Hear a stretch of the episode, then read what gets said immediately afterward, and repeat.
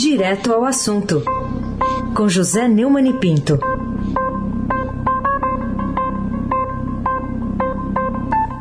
Oi, Neumann, bom dia.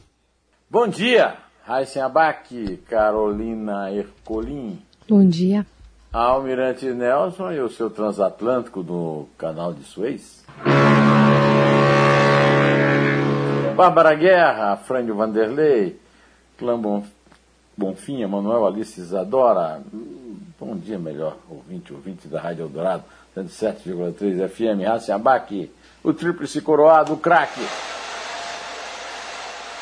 O que, que é isso aí? Um secador? É o secador, é o secador. O secador do almirante. Secador do almirante, né? Tem. No navio tem secador, então. Fica, fica aquele vento, né? No navio lá na É, proa. aquele vento lá do Suez. Vamos falar aqui do, da decisão do ministro lá do Supremo, o Luiz Roberto Barroso, que determinou ao Senado a instalação da CPI da pandemia, a CPI da Covid, como destaca hoje o Estadão. Será que agora, então, o presidente Rodrigo Pacheco cumpre mesmo essa ordem? Ele falou que sim, mas criticou, né, Neumann? É, meu amigo, ninguém pode confiar em Rodrigo Pacebo, né?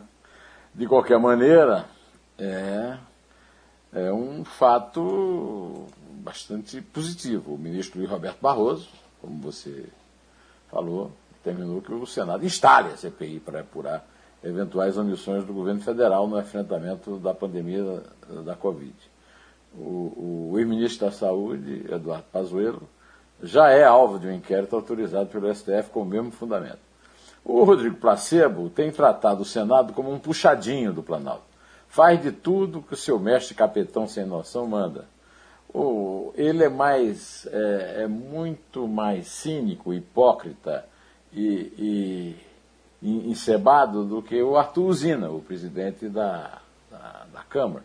Ambos foram eleitos com um aporte de 3 bilhões. Eles são empregados nossos, inclusive nisso. Foram eleitos na presidência dos, do, das casas do Congresso com dinheiro meu, do seu, meu caro ouvinte, da Carolina, do nosso suado dinheirinho. Né? De qualquer maneira, as discussões em torno da pandemia não param por aí. Né? Nesta semana, a Câmara dos Deputados aprovou uma proposta que permite que empresas privadas comprem vacinas e só repassem parte delas para o Sistema Único de Saúde. A medida vai para a votação do Senado, é vista como um favorecimento, mas é uma medida absolutamente inócua, é placebo, né? porque não tem ninguém vendendo vacina, nem para país. É, o mercado está absolutamente sem oferta, apesar do idiota, do capetão sem noção, dizer, olha, nós estamos aqui, 200 milhões, o mercado, eles têm que vir oferecer. Cadê? Vieram oferecer? Ó. Quando ofereceram, ele recusou. Né? A Eliane Cantanhede, no seu artigo, na sua coluna Vida e Morte, diz que com a explosiva CPI da Covid, mais de 340 mil mortes e um Deus nos acuda pelas vacinas que seu governo não negociou, Bolsonaro perde apoios e sofre pressões de onde menos queria, o grande capital que tem forte influência no Congresso. É claro que ele perde apoio, eu digo. Pode-se até dizer, perdeu Playboy, mas os covardes de sempre não têm coragem de expeli-lo. Entre eles, os do Centrão, que manda e desmanda e deixa Bolsonaro brincar de Hugo Chaves da extrema-direita em nossa pátria, que é amada, mas não ama. Carolina Ercolim, tintim por tintim. Bom, Supremo que também deu aval para o veto a missas e cultos durante a pandemia. Queria a sua avaliação sobre esse resultado final de dois dias de julgamento né, da alta cúpula do Poder Judiciário, sobre esse tema que afeta diariamente o público que o presidente Bolsonaro chama de povo né, e de cidadãos de bem. É no dia em que o Brasil registrou mais uma vez a marca terrível de 4 mil mortes em 24 horas, o Supremo Tribunal Federal decidiu por 9 a 2 uma tremenda goleada. Né? Acho que a tendência é que em julho 5 de julho, quando Marco Aurélio Melo, eh, o decano, se aposentar e o Gilmar Mendes virar decano, aí nós teremos 9 a 3. Aliás, 8 a 3, para dar ordem. Né? É, mas, por enquanto, são 9 a 2. Né? Do lado do Bolsonaro estão o Lacácio, Lacaio Nunes Marques, e o Adias ah, Fora, né? que é o novo no, o sobrenome é, do ex-presidente é, é, José Antônio. Né? O julgamento foi concluído na quinta-feira e foi marcado por duros recados dos magistrados ao governo do presidente Jair Bolsonaro e por defesas enfáticas da ciência e da medida de isolamento. A discussão girou em torno de uma ação do PSD contra um decreto editado pelo governador João Dória, de São Paulo, que proibiu a realização de missas e cultos nas fases mais restritas do Plano Estadual do Combate à Covid-19. O entendimento firmado pelo STF deve ser aplicado agora em todo o país, porque é uma, é uma súmula vinculante. Isso é é a notícia importante e isso aí foi feito a pedido é, no meio da votação da Carmen Lúcia e aprovado pelo mesmo número, 9 a 2. A decisão é óbvia. Foi tomada por um placar expressivo. Isola os dois representantes do Bolsa Lulismo no momento. Um é só bolsonarista, o Lacácio Nunes Marques. O outro, Dias estou fora, é, é, é, lulista, mas também bolsonarista. A decisão de 9 a 2 deve ser elogiada também por isso. Mas é um absurdo perder uma semana útil do Supremo para decidir sobre o direito dos negociantes da fé praticarem suicídio coletivo de suas comunidades no contágio da pandemia em seus covis. Ora, ora, ora. Se abaque. É, Heisenbach é o craque, é, com secador e tudo, viu? O secador não seca esse cabelo do Einstein. Precisa de muito secador para isso. É, queria falar com você também, Neumann, com mais detalhes agora, sobre um caso que você já tratou ontem, mas estava em andamento ainda. A operação para a prisão do padrasto e da mãe do menino Henri, de apenas quatro anos lá no Rio de Janeiro. O padrasto é o vereador doutor Jairinho. O Estadão está destacando é, que eles foram presos, são acusados aí pelo, pela morte, né, pelo assassinato da criança. É, queria que você falasse um pouco mais sobre, sobre triste caso aí, né? É, são suspeitos, são investigados. Né? São investigados. É, é, é, o crime monstruoso do menino Riborel, o cenário do crime é o Rio degenerado. Mas também a sua revelação né, e a prisão consequente dela trazem à tona a ação decente e benemérita de vários funcionários públicos e cidadãos comuns repugnados com a monstruosidade do assassinato com dupla qualificação: tortura com sofrimento físico e mental e negação de possibilidade de reação da vítima muito inferior do ponto de vista físico uh, do, do, do, carrasco.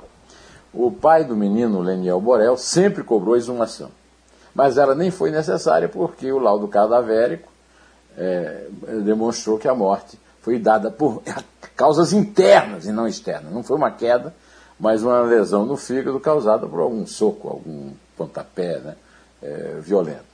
Os médicos do Barrador é, resistiram à pressão do médico monstro, o colega monstro, para impedir a ida do corpo do menino para o IML.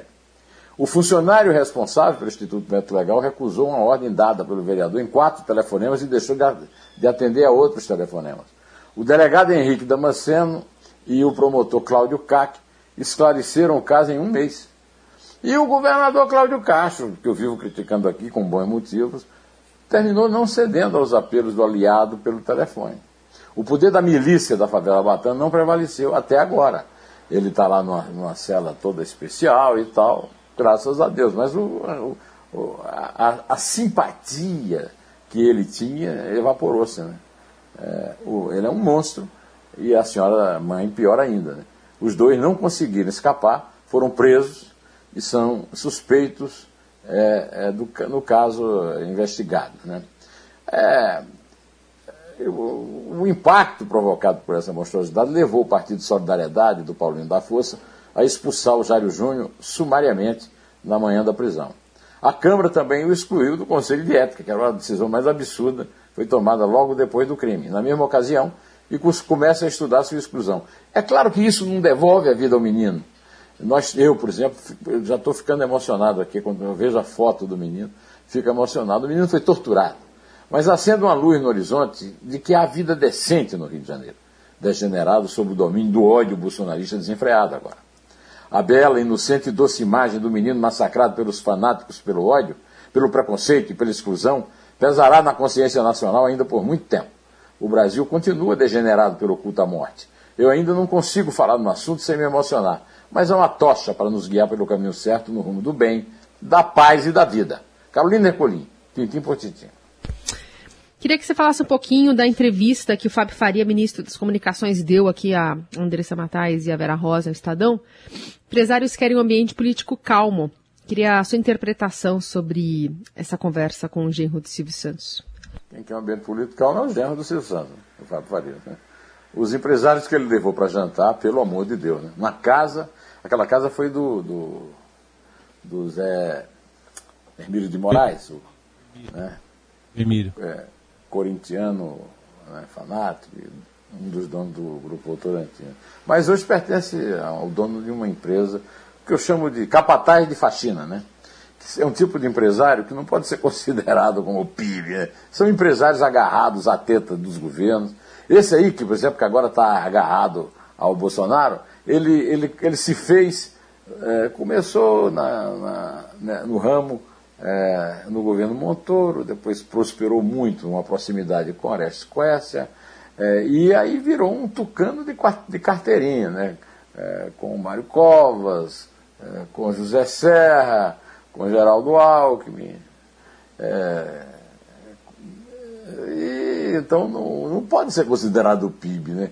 Tudo que os empresários querem é um ambiente político calmo. Ora, o ambiente político está calmíssimo. Esse rapaz, por exemplo, esse Faria, que é gerente do Silvio Santos, levou lá, pequenos empresários de cadeias de rádio meio dependentes de maiores.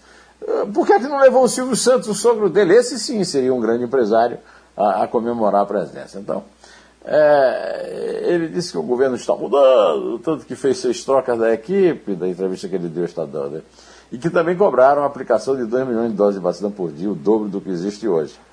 Eu não vou rir porque eu, todos nós somos vítimas da vacinação e, e, e o, o genro parece que aprendeu muito com as piadas do sogro lá naqueles programas de auditório. Né?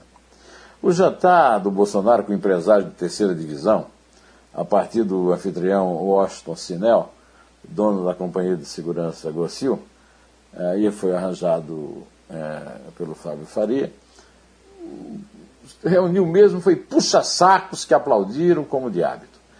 Mas nem o supra, o supra, supra, supra, supra dos puxa-sacos, que é o Luciano Hang, foi convidado. Ele fez falta. Em relação à promessa que o, o, o Jairo, não, é o Fábio Faria está fazendo aí, é que o Bolsonaro mente quando conta as coisas e mente também quando promete. Eu aposto que ele não vai cumprir. Por aquilo que eu acabei de falar na resposta anterior. Não há vacinas à venda. Ao contrário, em outra mentira em que ele caiu. Carolina Ercolim, tintim por tintim. Eu vou fazer a pergunta que é sobre o Congresso. Será que ele vai editar mais da metade? Aliás, ele vai editar, ele vai editar mais da metade do investimento, né? tem chamada de capa aqui do Estadão de hoje, falando sobre essa novidade na balança dos três poderes, assolada por pandemia, recessão e caos, mas é um indicador importante de como é que está o, o, governo no meio dessa história toda e no meio do centrão, né? É, é. Dos 52 tri, é, bilhões e 500 milhões reservados para execução de obras e compra de equipamento público, 27 bilhões e 200 milhões em verbas, ou seja, 50% do total, receberam a digital dos deputados e senadores por meio de emendas parlamentares. É a primeira vez que isso ocorre. Em anos anteriores, a maior parte do dinheiro ficava nas mãos do governo.